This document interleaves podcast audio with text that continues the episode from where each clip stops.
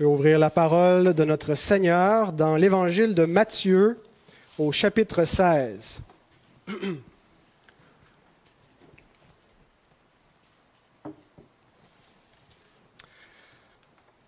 Avant de lire le texte, nous allons prier notre Dieu.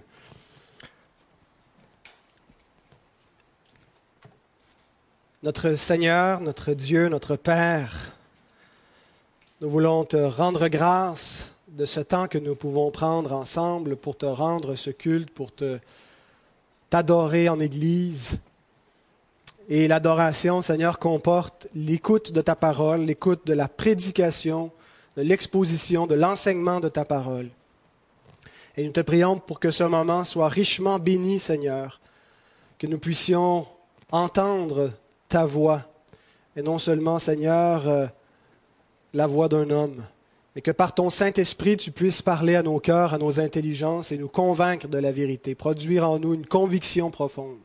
Et je te prie pour chaque auditeur, Seigneur, pour ceux qui sont aguerris, pour ceux qui sont à leur premier pas, Seigneur, pour ceux qui ne te connaissent pas, pour ceux qui te connaissent.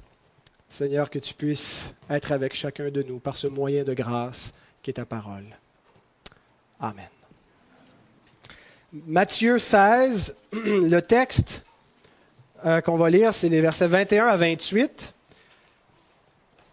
Mais je ne vais pas prêcher l'ensemble de ce passage. Ce matin, je vais prêcher seulement les trois premiers versets, 21, 22 et 23, qui nous parlent de la croix du Christ. Et les versets suivants, qui seront vus dans mon prochain message, nous parlent de la croix du disciple. Alors ce matin, on se concentre sur la croix du Christ, mais on va lire néanmoins l'ensemble du passage. Matthieu 16, 21. Dès lors, Jésus commença à faire connaître à ses disciples qu'il fallait qu'il allât à Jérusalem, qu'il souffrit beaucoup de la part des anciens, des principaux sacrificateurs et des scribes, qu'il fut mis à mort et qu'il ressuscita le troisième jour.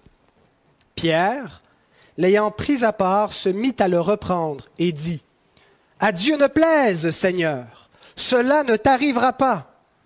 Mais Jésus, se retournant, dit à Pierre, Arrière de moi, Satan.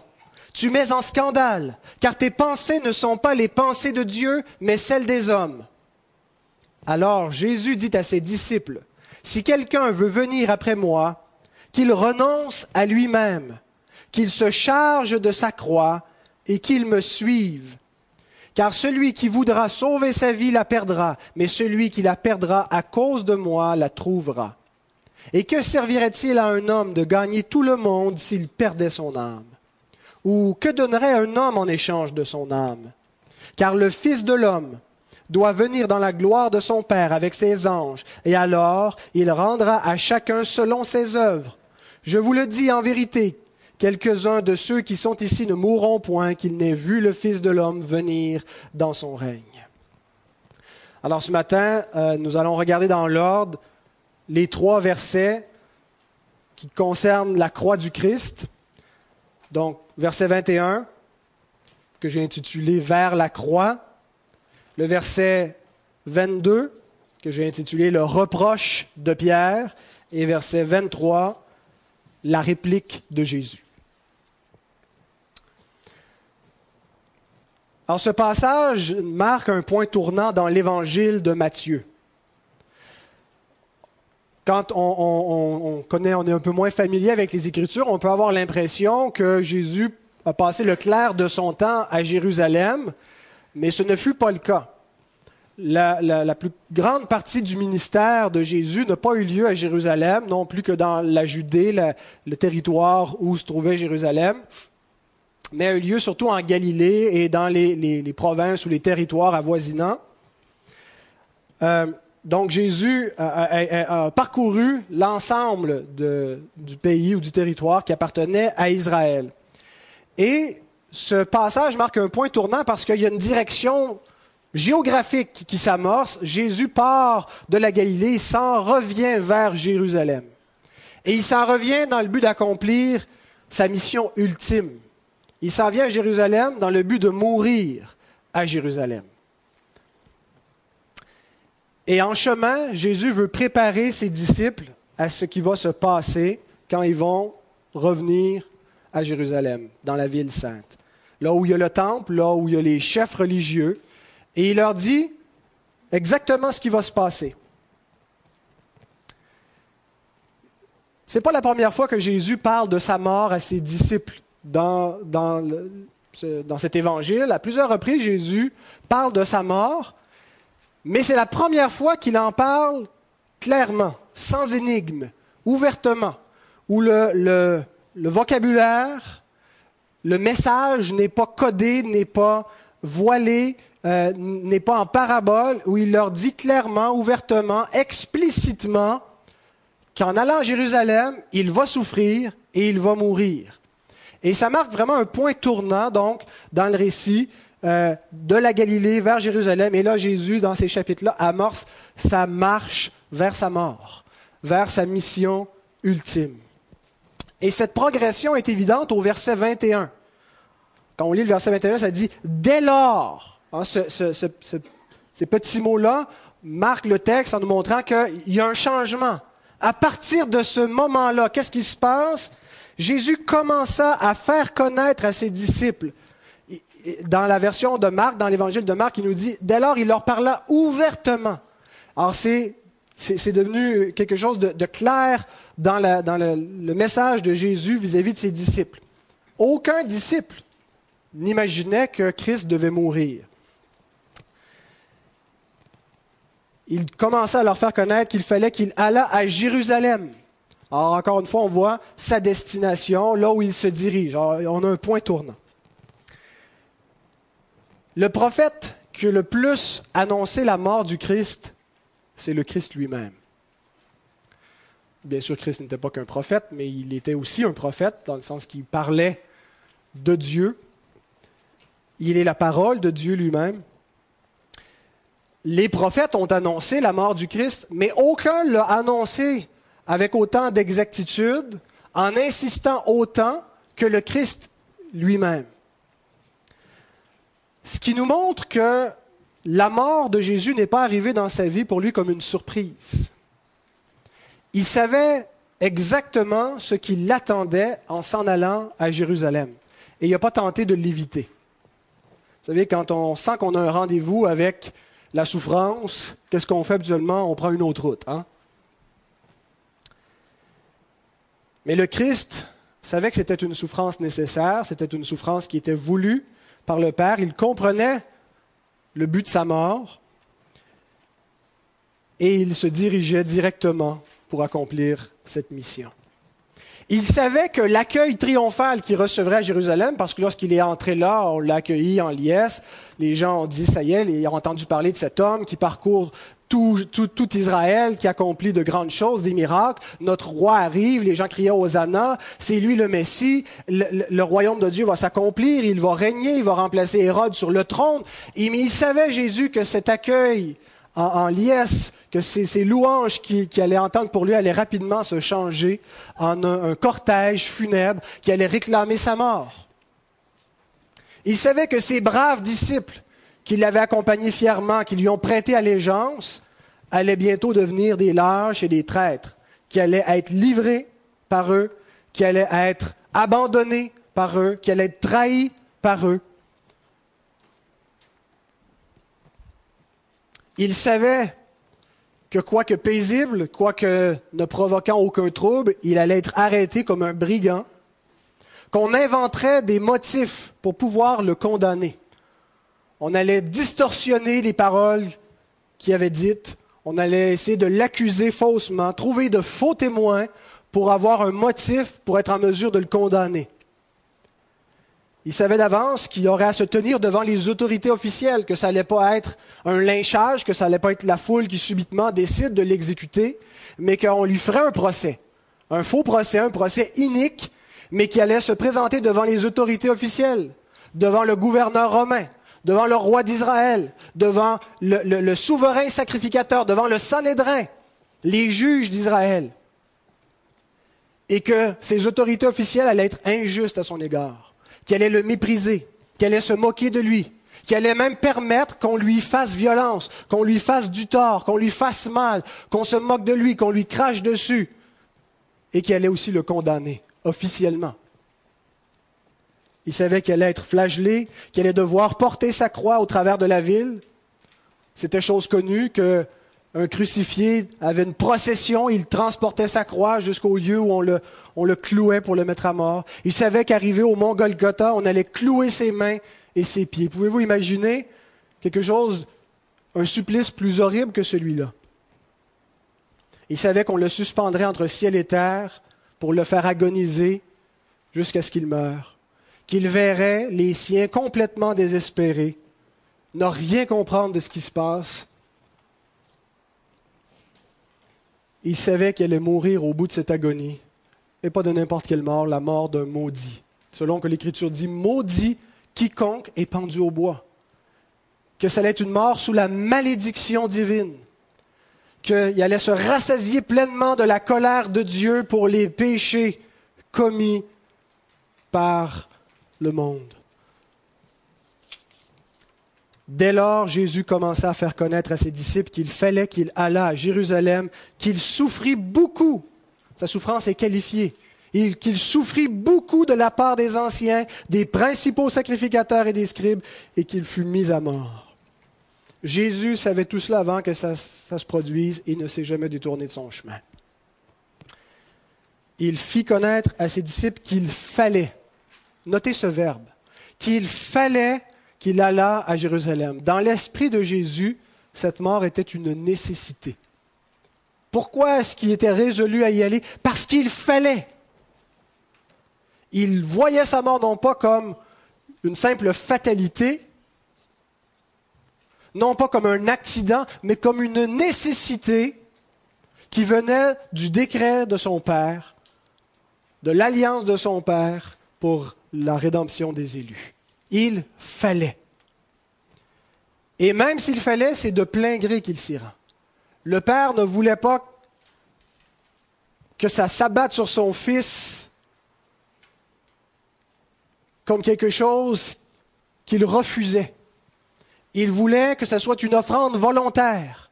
Et le Christ lui-même dit, personne ne prend ma vie, personne ne me l'enlève, je la donne de moi-même. Une offrande volontaire, c'est de plein gré qu'il est allé mourir. C'était une nécessité, mais que le Christ voulait, qu'il acceptait et qu'il a. Ensuite, au verset 22, le reproche de Pierre. Pierre, l'ayant pris à part, se mit à le reprendre et dit, À Dieu ne plaise, Seigneur, cela ne t'arrivera pas.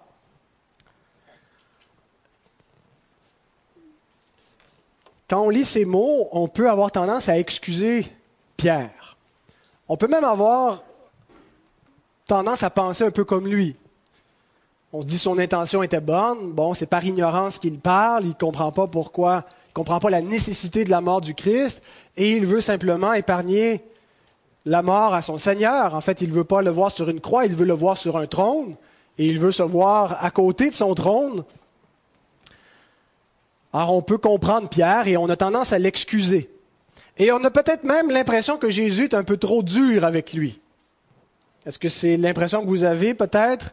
Est-ce que votre impression naturelle, c'est, il me semble que Jésus, il est, rough un peu. S'il me disait ça, ça me ferait de la peine. En réalité, ce que Pierre déclare, ce que Pierre fait, c'est assez grave. Il n'est pas en train de dire à Jésus poliment, es-tu sûr, Seigneur? Il me semble qu'il n'est pas en train de remettre en question. en, québécois moderne, il est en train de dire à Jésus, es-tu fou? Es-tu tombé sur la tête? Il s'oppose à lui. Le verbe reprendre est assez fort. Il ne veut pas seulement dire qu'il a manifesté une objection, il veut dire blâmer, faire des reproches. Il accuse Jésus, il reproche à Jésus de tenir de tels discours. Il condamne les propos du Christ. Et il s'oppose à lui. Jésus annonce ce qui va arriver et, Jésus, et Pierre réplique en disant Cela ne t'arrivera pas. Et c'est l'expression la plus forte en grec pour affirmer qu'une éventualité n'arrivera pas. Il formule, la, formule que, Matthieu rapporte, c'est euh, euh, catégorique dans l'esprit de Pierre. Ça ne peut pas arriver. Ce que tu dis est faux. il est, pratiquement en train de dire que, que Jésus est menteur ou qu'il est dans l'erreur, qu'il s'est trompé. Lorsque nous n'envisageons pas la croix de Christ, lorsque la croix du Christ ne fait pas partie de notre scénario, de notre compréhension du plan divin, nous nous pensons plus sages que le Seigneur. Et c'est exactement ce, qui arrive avec Pierre ici. La croix ne fait absolument pas partie de sa conception du plan divin. Et par conséquent, lorsqu'il en entend parler dans la bouche même de celui qui vient de dire être le Messie, le Fils de Dieu, dans les versets qui précèdent, il se croit plus sage. Il se pense suffisamment sage pour le prendre à part et lui faire des reproches. Il pense qu'il est son égal, son conseiller, hein, puisque dans les versets qui précèdent, tu as dit que tu vas bâtir sur moi ton Église, que tu vas me donner les clés du royaume des cieux, j'ai une autorité. Alors, il se prend un peu comme les, conseillers du premier ministre qui se voient un peu comme les vis-à-vis, qui pourraient être même supérieurs en sagesse, et il reprend le Seigneur. Lorsque nous n'envisageons pas la croix de Christ, nous nous pensons plus sages que le Seigneur. Et nous faisons continuellement cela. Le Seigneur a une croix à nous faire porter, mais nous lui disons non, ça n'a aucun sens. Exactement comme Pierre, nous trouvons que c'est une folie de passer par la mort que le Seigneur a pour nous. Le Seigneur veut que nous mortifions la chair, c'est-à-dire le péché, mais nous, nous voulons la dorloter. Et combien d'excuses nous produisons pour éviter de prendre la croix. Mais ici, ce n'est pas avec sa propre croix que Pierre fait ça. Ce n'est pas avec la croix que le Seigneur a pour Pierre que Pierre invente des excuses ou qu'il s'oppose à la pensée du Seigneur, c'est avec la croix du Christ, ce qui est infiniment plus grave. Ce n'est pas sa croix à lui qu'il refuse, c'est la croix du Christ. Bien sûr, quand on refuse la croix du Christ, généralement, on refuse notre croix à nous aussi. Mais ça, c'est pour le prochain message.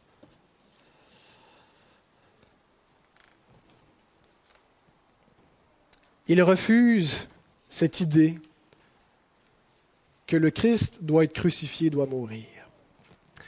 Quelques versets auparavant, si vous avez votre Bible ouverte devant vous, c'est un passage clé dans l'évangile de Matthieu, où Jésus pose la question aux apôtres, Qu'est-ce que les gens disent de moi? Qui disent-ils que je suis? Et là, les apôtres, il y en a qui pensent que tu es Jean-Baptiste, que tu es Élie ou un autre des prophètes qui a existé par le passé. Alors Jésus précise sa question, mais vous, vous qui êtes mes intimes, vous qui êtes mes disciples, mes apôtres, qui dites-vous que je suis?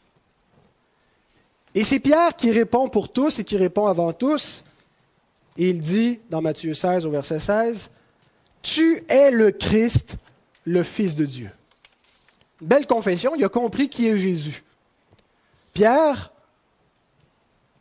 comprend qui est Jésus de Nazareth. Il comprend que ce n'est pas un simple homme comme les autres. Il comprend que ce n'est pas juste un prophète, que ce n'est pas juste un homme à qui il a donné de faire des miracles, qu'il est le Messie annoncé par les saintes écritures de l'Ancien Testament. Qu'il est le Fils de Dieu. Et cette réponse lui vaut toute une bénédiction de la part du Seigneur. Il lui dit, tu es heureux, Pierre. Autrement dit que la somme du bonheur, la totalité du bonheur se trouve dans le fait de comprendre qui est le Christ. Tu es heureux d'avoir compris qui je suis. La félicité éternelle, le bonheur véritable, la vie éternelle dans cette confession de foi. Et il lui dit, c'est mon Père qui t'a révélé cela. Ce n'est pas la chair et le sang, ce n'est pas les hommes. Si tu sais ça, c'est parce que Dieu lui-même te l'a révélé. De même que vous tous qui savez qui est le Christ, c'est Dieu, le Père lui-même, qui vous l'a révélé.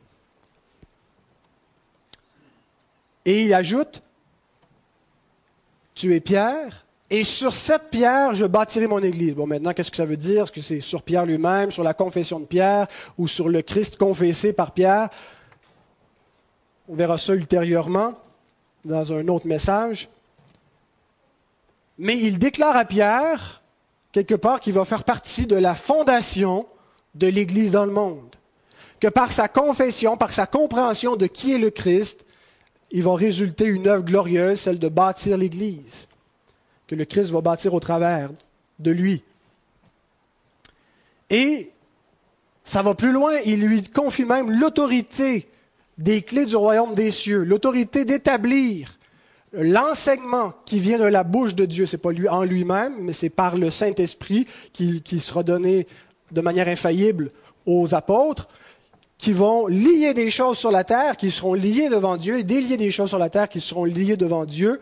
Euh, donc, ils vont vraiment, par eux, Dieu va révéler toute la nouvelle alliance, les clés du royaume des cieux, l'enseignement par lequel les hommes sont sauvés s'ils le croient ou perdus s'ils le rejettent.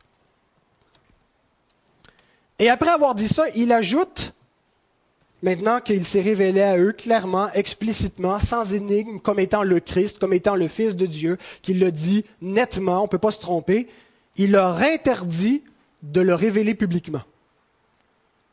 Verset 20. Alors il, il recommanda aux disciples de ne dire à personne qu'il était le Christ.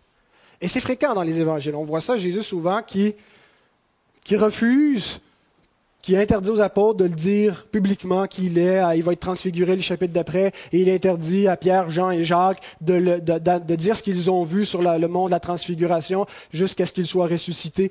Il cache sa messianité au, public. Et il se désigne non pas comme le Messie, il ne s'appelle pas le Christ devant les hommes, il, se désigne comme étant le Fils de l'homme, qui est un titre messianique qu'on retrouve dans le livre de Daniel, dans l'Ancien Testament, mais qui n'était pas associé à quelque idée que ce soit, qui n'était pas un titre qui avait des connotations dans les conceptions euh, religieuses de l'époque.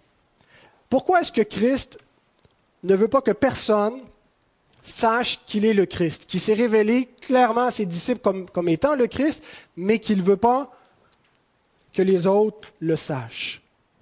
C'est parce que personne ne comprenait ce que devait accomplir le Messie. Et tous avaient des attentes contraires de ce que devait être le Messie à ce qui était véritablement le plan de Dieu. Lorsque les foules s'imaginaient que Jésus, ce prédicateur, pouvait être le Messie, elles s'apprêtaient à le faire roi, à le couronner. Et chaque fois, Jésus a essayé d'échapper à ce trône, parce que ce n'est pas vers le trône qu'il s'en allait premièrement, mais vers la croix. Et ce n'était pas par les hommes qu'il désirait être couronné, mais c'était par le Père. Et à cause de cette fausse conception de ce que devait être le Messie, de ce que devait faire le Messie, Jésus ne pouvait pas clamer publiquement être ce Messie sans risquer de compromettre jusqu'à un certain point sa mission messianique, qui n'était pas celle que les hommes croyaient. Mais en privé, à ses disciples, il leur révèle clairement qu'il est le Christ. Il confesse que ce que Pierre vient de dire, tu es le Fils de Dieu, tu es le Messie, que c'est vrai. Et il commence aussitôt à leur expliquer qu'est-ce que ça veut dire d'être le Fils du Dieu vivant. Que ça ne veut pas dire je m'en vais à Jérusalem et vous allez régner avec moi. Ça va être la fête. Vous allez voir, les Romains, on va leur, payer une traite. Dieu va nous envoyer des armées d'anges et il va y avoir une révolution comme vos rabbins vous l'ont enseigné. Ce n'est pas du tout ce qu'il commence à leur dire. Il leur explique qu'être le Fils de Dieu, le Christ, le Messie, veut dire qu'il doit aller à Jérusalem pour être rejeté par les principaux de la nation, souffrir beaucoup de leur part et mourir. Et dès qu'il commence à leur expliquer sa mission messianique, aussitôt il se bute à une fausse attente messianique qui tente de le détourner de son chemin.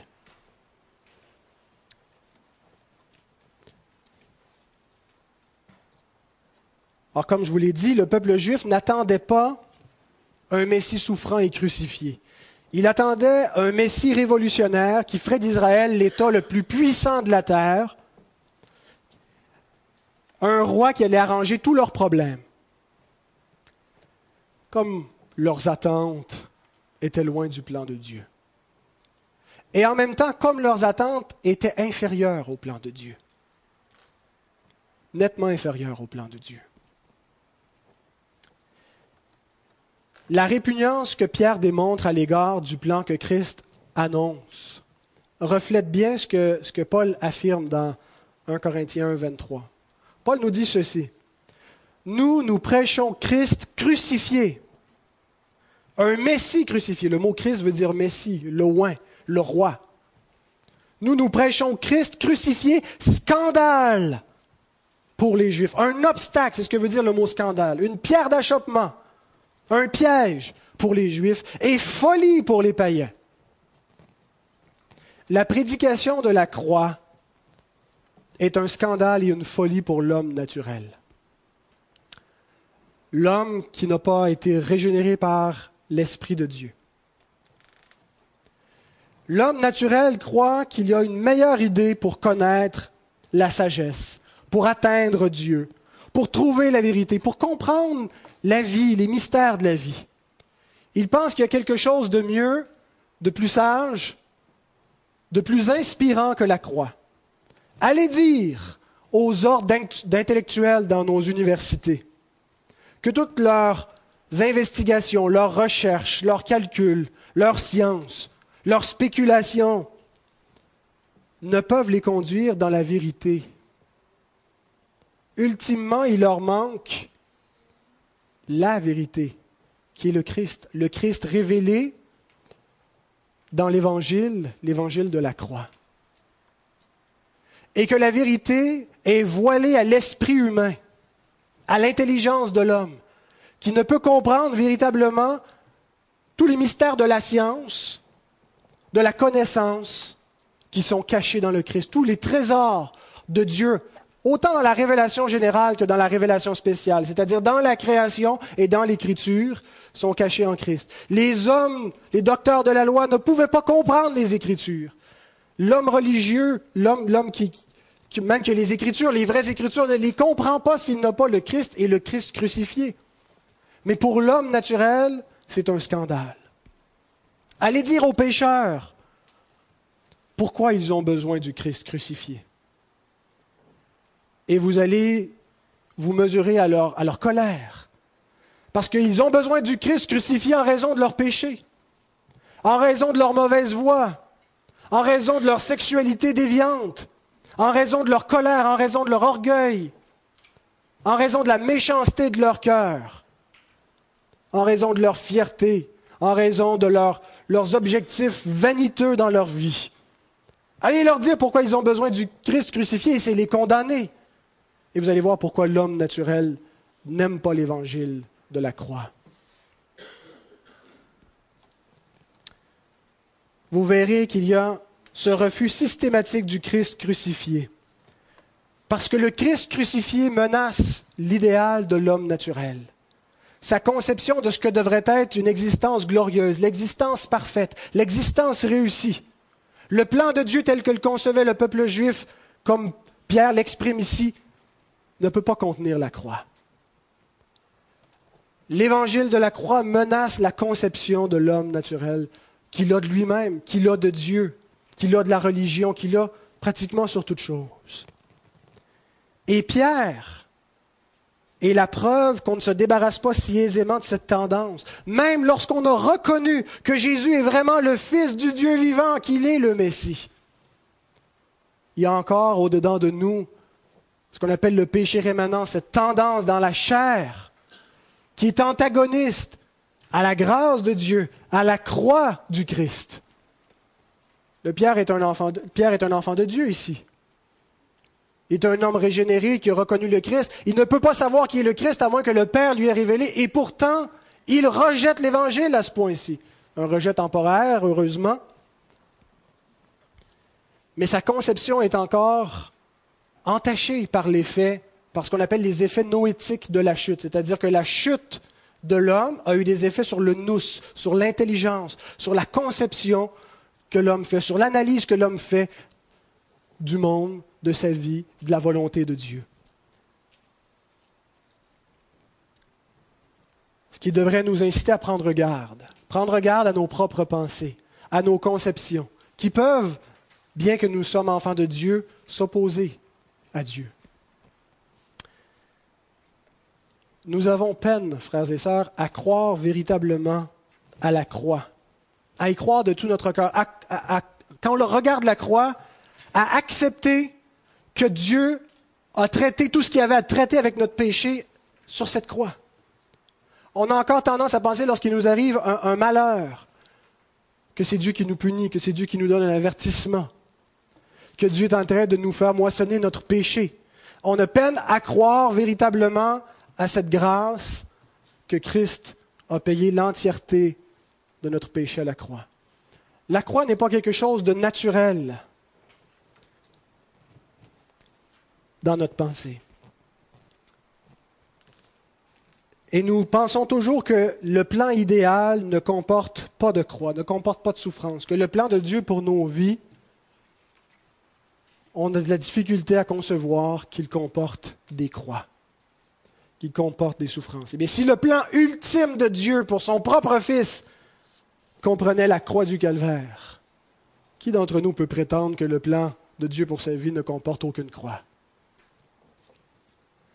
Et même parfois l'Église tente de rejoindre les gens, de rejoindre ses contemporains, sans leur parler de cette croix qui est un peu gênante, parce qu'elle révèle la colère de Dieu. On est un petit peu embarrassé par cette idée-là d'un Dieu qui se met en colère et qui met à mort son propre Fils sur une croix d'une manière si violente.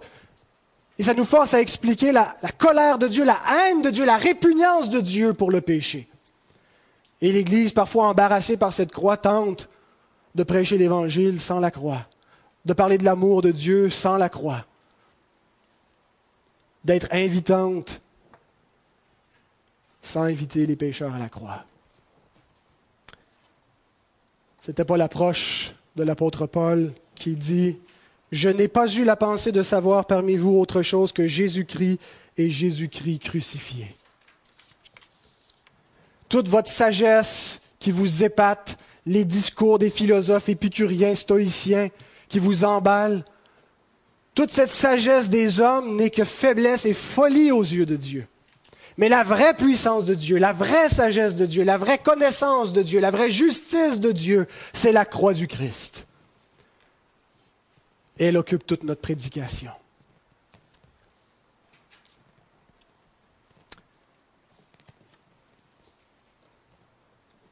Donc, dans la réplique, dans la, réprimande de Pierre, on retrouve toute cette tendance charnelle, naturelle de l'homme qui ne peut pas supporter la croix.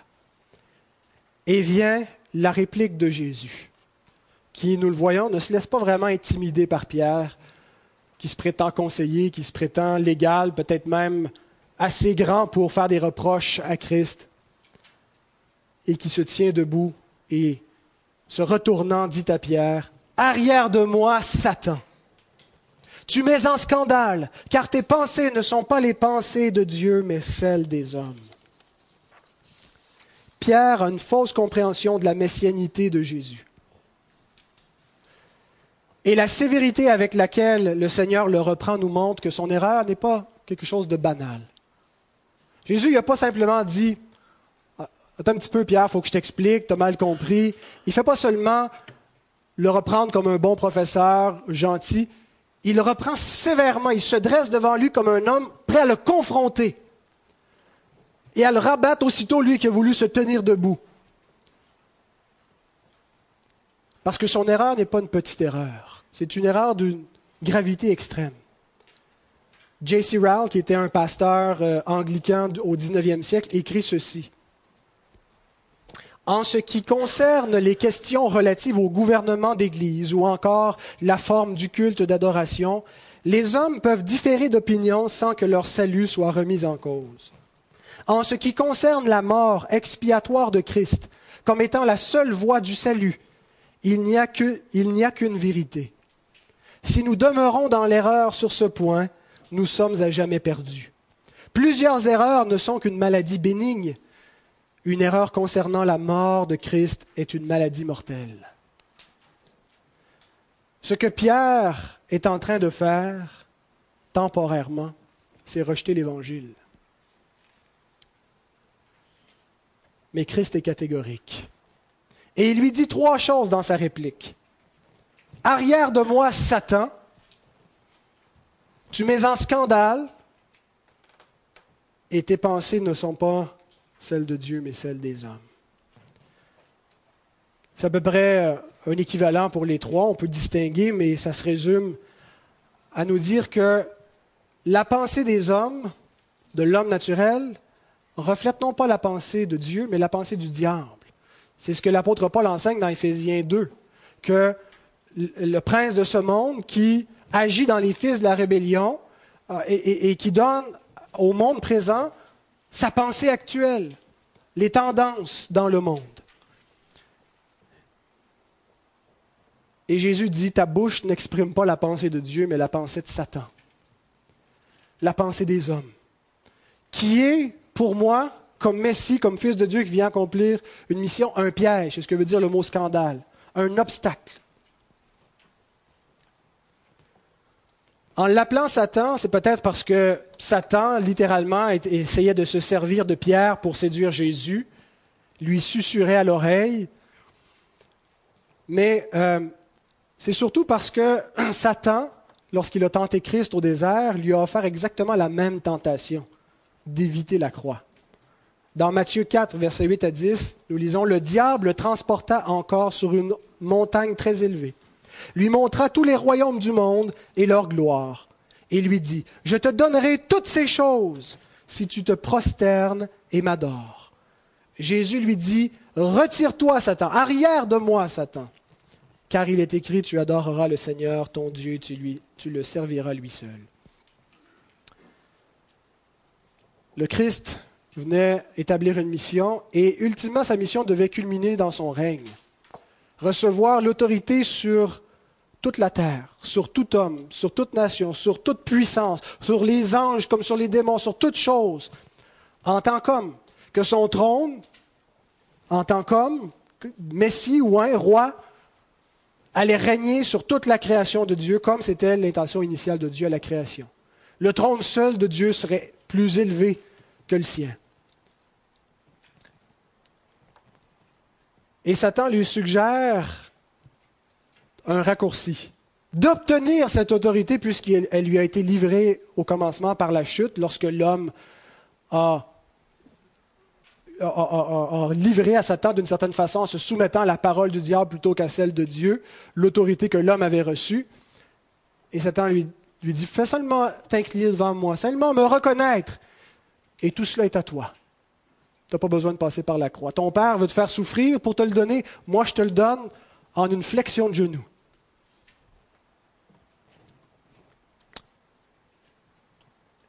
C'est la même chose que Pierre lui propose ici. Tu t'en vas à Jérusalem et c'est pour régner et la croix ne fait pas partie du scénario.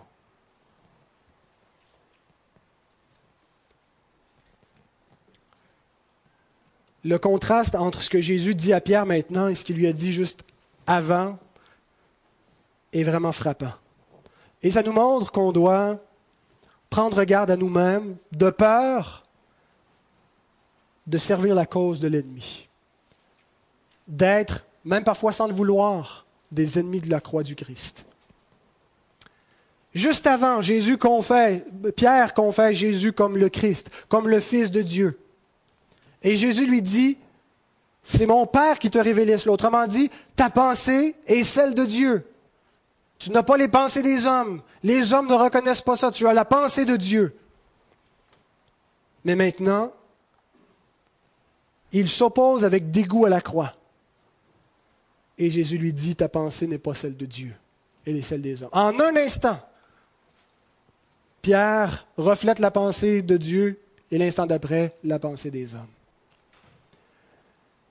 Il était le porte-parole de Dieu. C'est mon Père qui te révélé cela. Ce que tu viens de confesser vient de Dieu, vient du Père qui te l'a révélé. Mais maintenant, il est un porte-parole de Satan. Arrière de moi, Satan. Ce que tu dis ne vient pas de Dieu, mais vient du diable. Il était une pierre de fondation pour l'Église. Tu es pierre et sur cette pierre je bâtirai mon Église et maintenant il est un rocher de scandale, une pierre d'achoppement. Jésus, qui était blâmé par Pierre pour avoir annoncé la croix et la souffrance qui s'en venait, le confronte sévèrement devant tous. Il ne se laisse absolument pas intimider par Pierre. Il n'écoute aucune de ses suggestions. Ah, peut-être que ça aurait du sens. Pour peut-être par la suite se reprendre. il y a l'ombre de ce que Pierre suggère qui entre dans l'esprit du Christ, comme étant peut-être quelque chose de raisonnable. Il va suivre son chemin d'obéissance jusqu'au bout, jusqu'à la mort, jusqu'à la mort de la croix. Il s'y rend déterminé avec confiance parce qu'il sait une chose, c'est que la croix n'est pas la fin de l'histoire. J'ai dit dans mon premier point, j'ai énuméré ce que Jésus savait qu'il l'attendait en allant à Jérusalem. Le triomphe devenu des accusations, l'accueil qui se change rapidement en colère et la croix qui l'attend. Mais il y a quelque chose d'autre que Jésus savait qui nous est dit au verset 21, je n'ai pas encore mis l'emphase dessus. Dès lors, Matthieu 16, 21, Jésus commença à faire connaître à ses disciples qu'il fallait qu'il allât à Jérusalem, qu'il souffrit beaucoup de la part des anciens, des principaux sacrificateurs et des scribes, qu'il fut mis à mort et qu'il ressuscita le troisième jour. Jésus ne voyait pas la mort qu'il attendait comme étant une défaite, mais comme étant la victoire par laquelle son Père voulait qu'il vainque le péché, qu'il vainque la mort et le diable.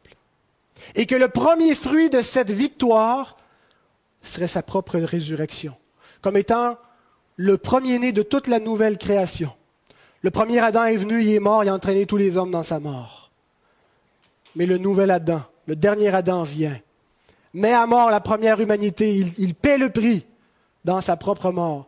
Et il ressuscite le premier-né d'une nouvelle humanité, l'humanité de la résurrection, dans laquelle on entre maintenant par une première résurrection, celle de la nouvelle naissance, et au retour de Christ par une résurrection corporelle, glorieuse. Par sa mort, Christ a remporté la victoire. Il a vaincu le diable. Il a vaincu l'autorité de Satan, comme il a été annoncé dès les premiers chapitres de la Bible, chapitre 3, Genèse 3. Une fois que le serpent, Satan, séduisit l'homme et la femme, qui a usurpé l'autorité, qui est devenu le prince de ce monde, Dieu dit au serpent que la descendance de la femme, qui est Jésus, allait venir lui écraser la tête et que bien qu'il lui blesserait le talon, qu'elle allait, blesser la descendance, que le Christ allait souffrir, que le Christ remporterait la victoire et qu'il l'écraserait totalement. Et c'est exactement ce qui est arrivé. Et le Christ est devenu le Seigneur de toute la création qui l'a délivré de l'autorité du malin, de la souffrance, de l'enfantement. Nous sommes sauvés en espérance, bien sûr, nous, nous attendons et nous soupirons la pleine rédemption de nos corps et la manifestation totale de la gloire. Mais la victoire est déjà acquise. Le combat a déjà été livré et remporté. Et actuellement, le Christ siège, il règne. Le raccourci que Satan lui suggérait, que Pierre lui suggérait, il ne l'a pas pris, mais il a atteint néanmoins le trône. Et il règne au-dessus de toute la création, de tout homme, de tout peuple, de toute autorité, de tous les anges. Tout lui est soumis. Christ s'est présenté à Jérusalem, s'est présenté à la croix en conquérant. Et il a conquis. Nous avons souvent ces images de héros, héros militaires, Constantin le Grand, Napoléon de Bonaparte. Il n'y a pas de plus grand héros que Jésus, qui est venu seul au combat un peu comme David qui préfigurait en se présentant devant le géant. Une grande infériorité visiblement, mais qui en marchant au nom de l'Éternel a remporté une grande victoire. C'était une préfiguration, ce n'était pas la victoire ultime. Le Christ est le véritable héros, qui s'est présenté en homme courageux, vaillant, déterminé, pour conquérir, pour vaincre la mort, pour libérer les captifs. Et il a remporté la victoire. Cette pensée devrait nous réjouir au plus haut point. C'est la bonne nouvelle. C'est le message le plus glorieux de toute la création. On se réjouit quand il y a de grandes victoires politiques et qu'on est associé avec, celui qui remporte la victoire. On sent le peuple qui est en liesse. Nous sommes le peuple de celui qui est venu vaincre. C'est nous qui l'a remporté. Et bien qu'il s'est présenté en conquérant et qui a conquis, ça ne veut pas dire que ça, ça a été sans souffrance, sans difficulté, sans angoisse. Ces angoisses, son tourment sont littéralement indescriptibles. Ce n'est pas seulement le supplice physique de la croix, mais il s'agissait de porter la colère divine, de subir la malédiction de Dieu en tant que fils de Dieu, en tant qu'homme saint et parfait. Et on ne peut pas le concevoir. Aucun autre n'a été trouvé dans les cieux, sur la terre et sous la terre qui pouvait accomplir cette mission. Seul l'agneau pouvait le faire. Et personne ne peut véritablement compatir, avoir la, sympathie, c'est-à-dire comprendre ce qu'il souffrait totalement. On a une, une, idée très, très approximative, très, très faible de ce que devait être sa souffrance. Et il la savait d'avance, cette souffrance. Et lorsqu'à nouveau Pierre a tenté de lui épargner cette croix, le soir où il a été livré, en tirant son épée pour se battre contre les soldats, qui a tranché l'oreille d'un soldat, Jésus dit à Pierre, Jean 18, 11, Remets ton épée dans ton fourreau, ne boirai-je pas la coupe que le Père m'a donnée à boire Quel sauveur Frères et sœurs, regardez-le avec toute votre foi, de tout votre cœur, de toute votre pensée. C'est lui, le Dieu véritable, le Seigneur de gloire. C'est lui le héros suprême. Admirez-le dans sa gloire. C'est lui seul que vous pouvez vénérer, devant lequel vous pouvez vous prosterner. Il y a un, élan dans le cœur de l'homme d'adorer quelque chose, de se donner. Et l'homme se voit toutes sortes d'idoles trompeuses qui dégénèrent sa vie. Mais lui, n'est pas une idole. Il est l'image du Dieu invisible, la deuxième personne de la Sainte Trinité, le Fils de Dieu, Dieu lui-même, fait homme, qui est venu pour vous sauver. C'est votre héros, c'est votre Seigneur, c'est votre époux. Adorez-le, croyez en lui, suivez-le de tout votre cœur, rendez-lui grâce, proclamez sa victoire. Amen.